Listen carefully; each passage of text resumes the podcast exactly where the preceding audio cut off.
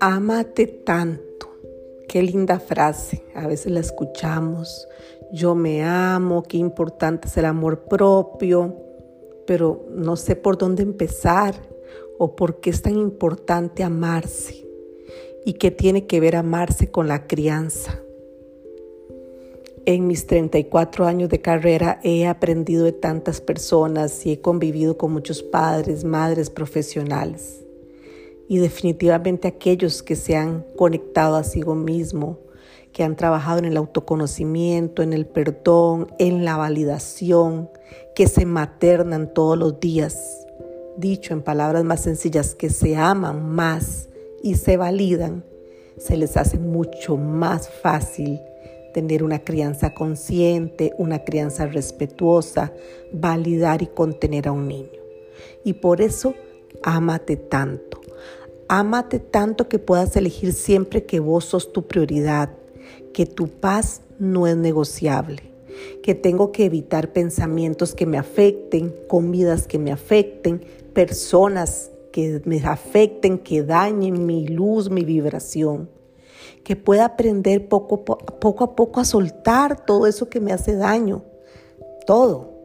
Y que yo aprenda a ponerme como prioridad número uno ¿Más importante soy yo que mis hijos? Claro que sí, porque en la medida que te ames, te valides, te veas, te maternas, vas a poder hacerlo con un niño, con una pareja, con colaboradores, etc. No aceptemos menos de lo que merecemos. ¿Qué es amarnos? Es aprender a expresar lo que yo siento, con asertividad, por supuesto, y con respeto. Es ir tras mis sueños. Ay, es que yo tengo tantos años y quiero aprender a hacer tal cosa. Hacer lo que yo amo, sentir pasión por lo que hago.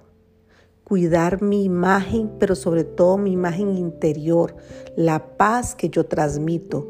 O todo lo contrario, soy una persona que estoy cerca a los demás y hasta que causa ruido porque se queja constantemente, todo lo ve negativo.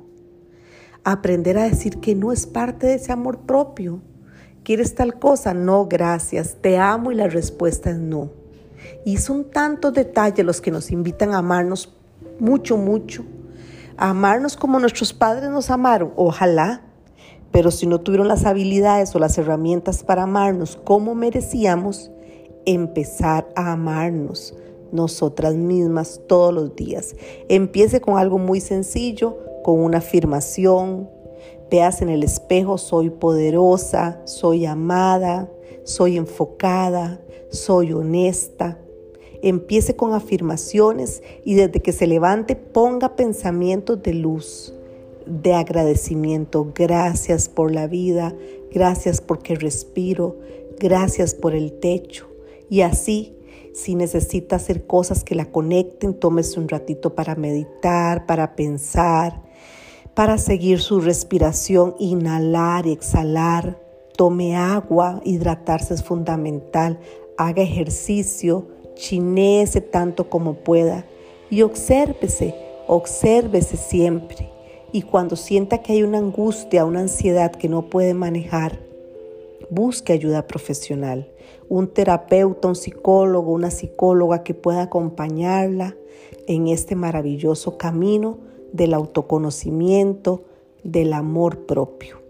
Y es que yo me quiero empoderar, todas estamos empoderadas, todas las mujeres. Lo que hay que hacer es encontrar ese poder personal que ya tenemos, sacarlo de donde esté guardado y empezar a confiar en nosotras todos los días.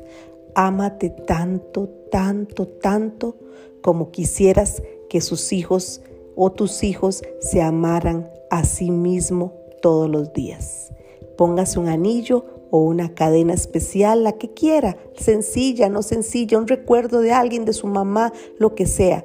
Y cada vez que vea ese anillo, esa pulsera o esa cadena, recuerde que usted es su prioridad y que su compromiso hasta la muerte nos separe es usted con usted misma. Amor incondicional todos los días.